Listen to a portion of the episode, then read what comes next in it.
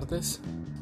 Eh, les habla su profesor de Derechos de Autor, o como se llama ahora, eh,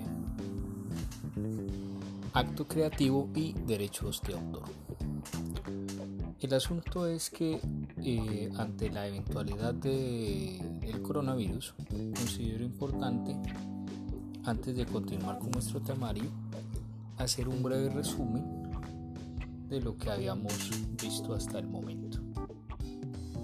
Eh, nosotros arrancamos hablando un poco del contexto en que eh, se mueve en el mundo de las ideas, que es lo que permite hablar de derechos de autor, aclarando que lo que es sujeto de protección y lo que es sujeto de patente no son las ideas en sí mismas, sino las formas que tienen de producirse, ya sea invenciones, mecanismos, fórmulas a partir de las ideas. Decíamos entonces que usted no puede patentar la idea de un smartphone, pero usted sí puede patentar un modelo determinado de smartphone con determinadas funciones. Eso para que quede claro.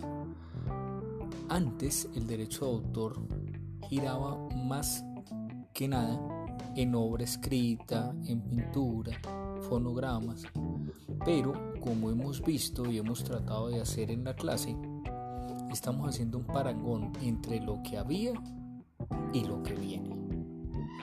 No olvidemos que eh, Colombia se inserta en la tradición continental,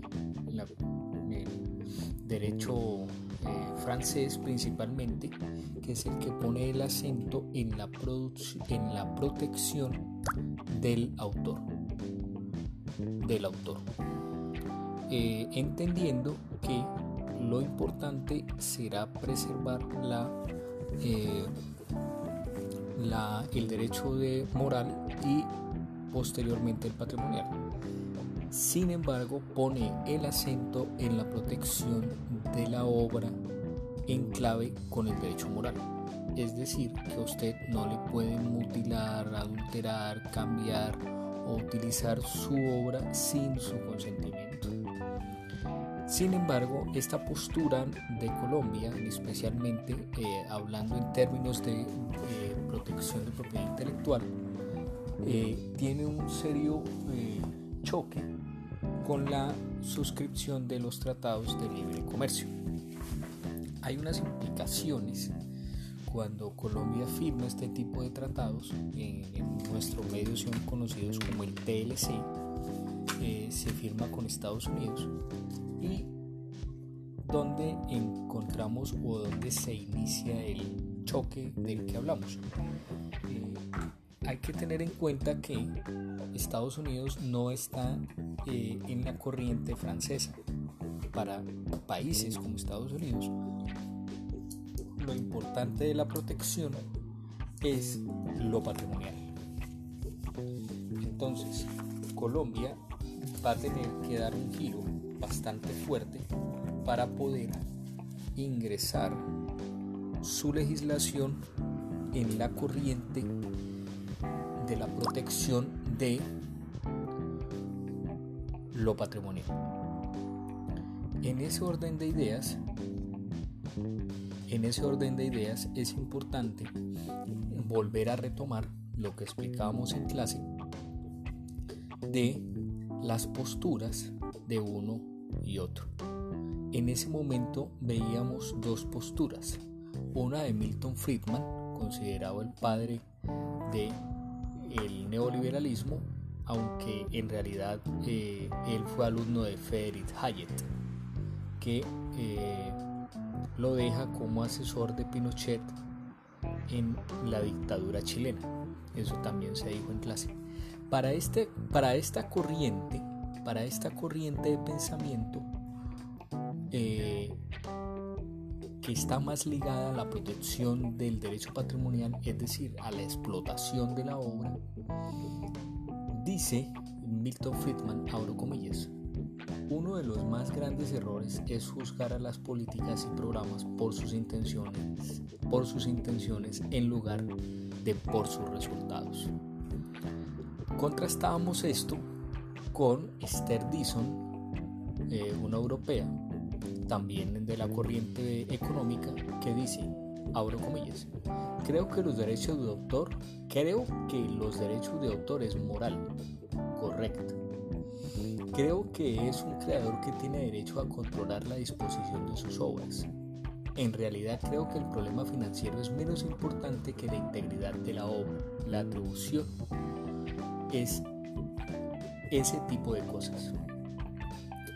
Ahí tenemos dos, eh, dos posiciones antagónicas. Una que se centra en lo importante de la protección del autor, entendiendo que el autor debe tener pleno dominio sobre su, sobre su obra, sobre la manipulación de la misma, sobre la posición que tiene como dueño de la obra en el sentido de que los terceros deben de solicitar autorización. Para el caso de los norteamericanos, el copyright está más centrado en la explotación. Por eso, en el derecho a autor habrá un debate que será prácticamente eterno en que usted tiene que darle una prelación o una, un peso o al autor o a los terceros que hacen posible que la obra se divulgue. Lo que decíamos en clase que un buen autor sin una editorial no es posible. Ejemplo, yo puedo ser un muy buen escritor, tipo Gabriel García Márquez, pero si no tengo una editorial que apueste por mí, va a ser muy difícil que mi obra llegue al público a no ser que yo sea un tipo bastante acaudalado que pueda pagar la producción de mi propia obra. En el caso de las películas, en el caso de las eh, obras radiales, en el caso de la música, una cosa es el intérprete y otra son los terceros que hace posible que ese intérprete llegue al público. Por eso, el derecho de autor se ha enfrentado a diversos tipos de debates donde eh, el choque entre intérpretes y productores o terceros se da prácticamente ya no en el caso de eh, la protección del derecho moral, sino en la distribución de los derechos patrimoniales. Por eso eh, el TLC marcó un caso paradigmático en Colombia también veíamos en la clase, y esto va atado a las conclusiones del TLC, que eh, se intentó promulgar la ley Lleras, que no solo controlaba los, eh, los contenidos en la red, sino que al mismo tiempo establecía una censura previa sobre los mismos. Por eso eh, se llegó a la conclusión de que afectaba el derecho el derecho que tienen los ciudadanos a la libertad de expresión. Entonces, eh, con esto vamos viendo que el derecho de autor no se puede valorar solo por la protección del autor como autor. También tiene otras múltiples relaciones comerciales y en este caso hasta con derechos fundamentales como la libertad de expresión. Entonces, ¿qué ocurre? El TLC, suscrito por Colombia, tiene insertos una serie de responsabilidades y obligaciones para el Estado que deben ser acatadas porque se entiende que el Estado al suscribir el, tratado inserta a su legislación interna todas las eh, obligaciones que, que contrae para con el tratado o eh, el acuerdo. Eh, también veíamos los antecedentes y nos íbamos hasta 1710 con la, el Estatuto de la Reina Ana, que reconoce los, eh, los derechos de autor y los derechos que le asistían al autor de sobre su obra y especialmente sobre el derecho a la copia que le asistía. el derecho de autor eh, se ha establecido por normas internacionales, por tratados multilaterales. Nosotros veíamos unas normas internacionales y arrancábamos con el convenio de Roma, que a Colombia llega a través de la ley 48 de 1975. Después veíamos el convenio de Berna, que llegó a Colombia a través de la ley 33 de 1987.